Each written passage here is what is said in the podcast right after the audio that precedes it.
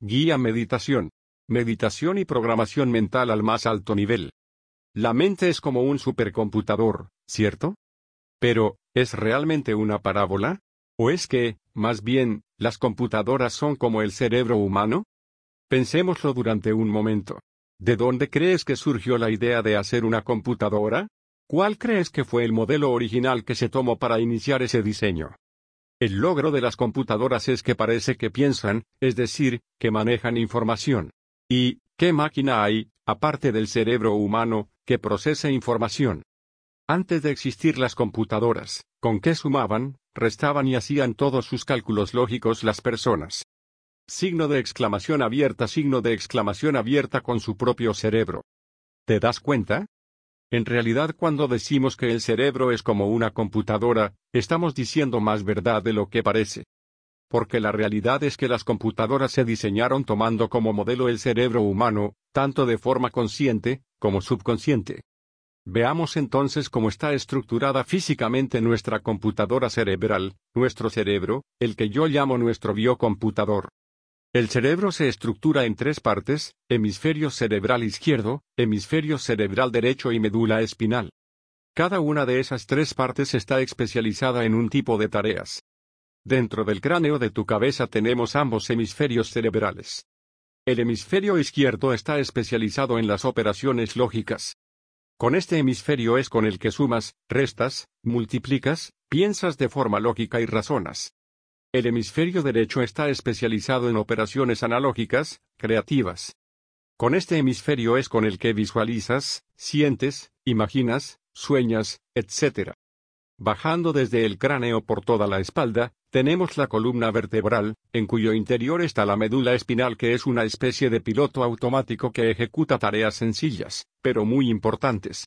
Automáticamente, Tareas como el latido del corazón, la respiración, la tensión arterial y otra serie de tareas que te explicaré más adelante. Para realizar esas tareas la médula espinal se apoya en el sistema nervioso vegetativo, que se divide en el sistema simpático y el sistema parasimpático. De hecho, el funcionamiento de tu biocomputador es muy parecido al de una computadora normal. Igual que estas, tu biocomputador tiene una tarjeta gráfica, de hecho tiene dos tarjetas gráficas, una en cada hemisferio cerebral, situada en la parte trasera del cerebro, en la nuca. Los ojos son las webscan del cerebro, y se unen por medio de un cable, el nervio óptico, con su tarjeta de gráfica en la parte trasera del cerebro, donde la nuca. Por cierto, que el ojo izquierdo es controlado por el hemisferio derecho. Y el ojo derecho, está controlado por el hemisferio izquierdo. El cerebro también tiene una tarjeta de sonido, que está colocada en los laterales del cerebro. Los oídos se comunican, mediante un cable nervio con esa zona del cerebro. El sentido del gusto y el olfato, son controlados por la parte interior media del cerebro. El sentido sensitivo, tacto, dolor, movimientos de músculos, etc. Está colocado en la coronilla, la parte central alta del cerebro. La parte frontal del cerebro, la que está cerca de la frente, se ocupa de las tareas típicas de cada hemisferio. En el caso de ser el hemisferio izquierdo, ahí es donde se procesa el pensamiento lógico. En el caso de ser el hemisferio derecho, ahí es donde se procesan las visualizaciones, la creatividad, las nuevas ideas, etc. Ambos hemisferios se comunican entre sí por una gran cantidad de pequeños nervios que los conectan. Además, se comunican con la médula espinal por medio del bulbo raquídeo. La médula espinal es como un ordenador de apoyo que se ocupa de manejar las funciones vitales, y algunas otras, como la respiración, los latidos del corazón, la tensión arterial, el funcionamiento del estómago, etc. Función que realiza por medio del sistema nervioso vegetativo, que se divide en el sistema simpático y el sistema parasimpático. El sistema simpático es el encargado de tensar tus músculos. Cuando tensas los músculos de un brazo para levantar una carga pesada, es el sistema simpático el que está mandando, por medio de los nervios, la señal eléctrica que finalmente tensa los músculos y te permite hacer fuerza. Además, el sistema simpático es el acelerón, pues es el que se encarga de soltar la adrenalina que causa la respuesta luchar o huir. El sistema simpático es un grupo de, llamémosle, nervios, que está situado en la zona media de tu columna vertebral, en el exterior, a los lados de tu columna. Si tocas ahora la parte de tu columna, en tu espalda, que está a la altura de la boca del estómago, verás el centro del sistema simpático, en la animación de la web puedes verlo claramente.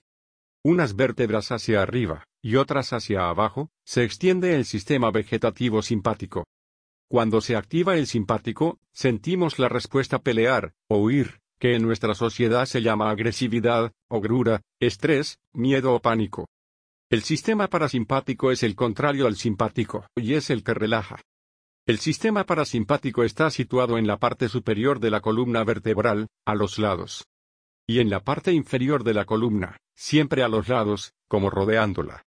Fíjate en el que sistema parasimpático está como rodeando al sistema simpático.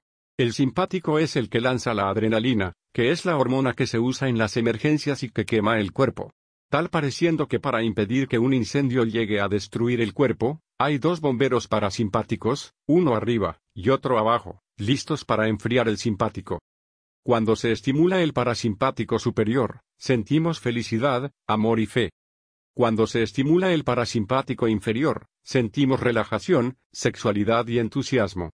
¿Por qué digo que el parasimpático es como dos bomberos?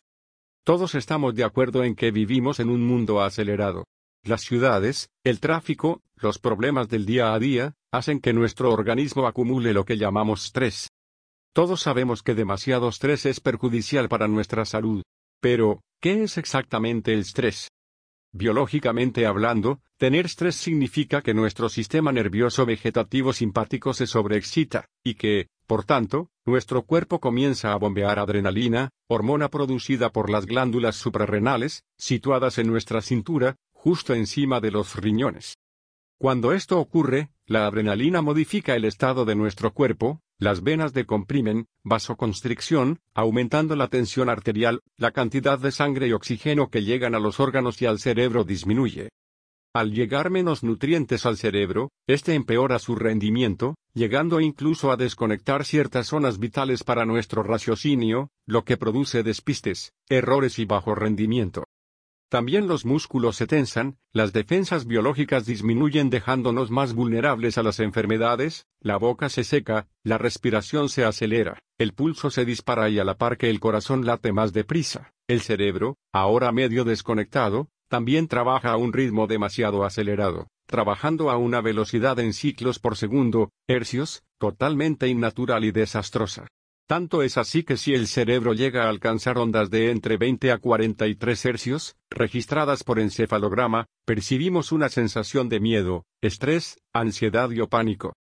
Es más, si se bombea demasiada adrenalina al cuerpo, y el cerebro aumenta tanto su velocidad que supera la barrera del individuo, que dependiendo de la persona varía desde los 20 hasta los 40 hercios, se produce un ataque de pánico, que puede producir la muerte por ataque cardíaco o parada cerebral.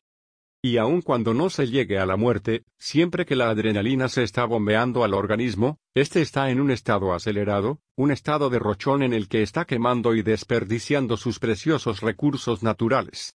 ¿Y qué se puede hacer?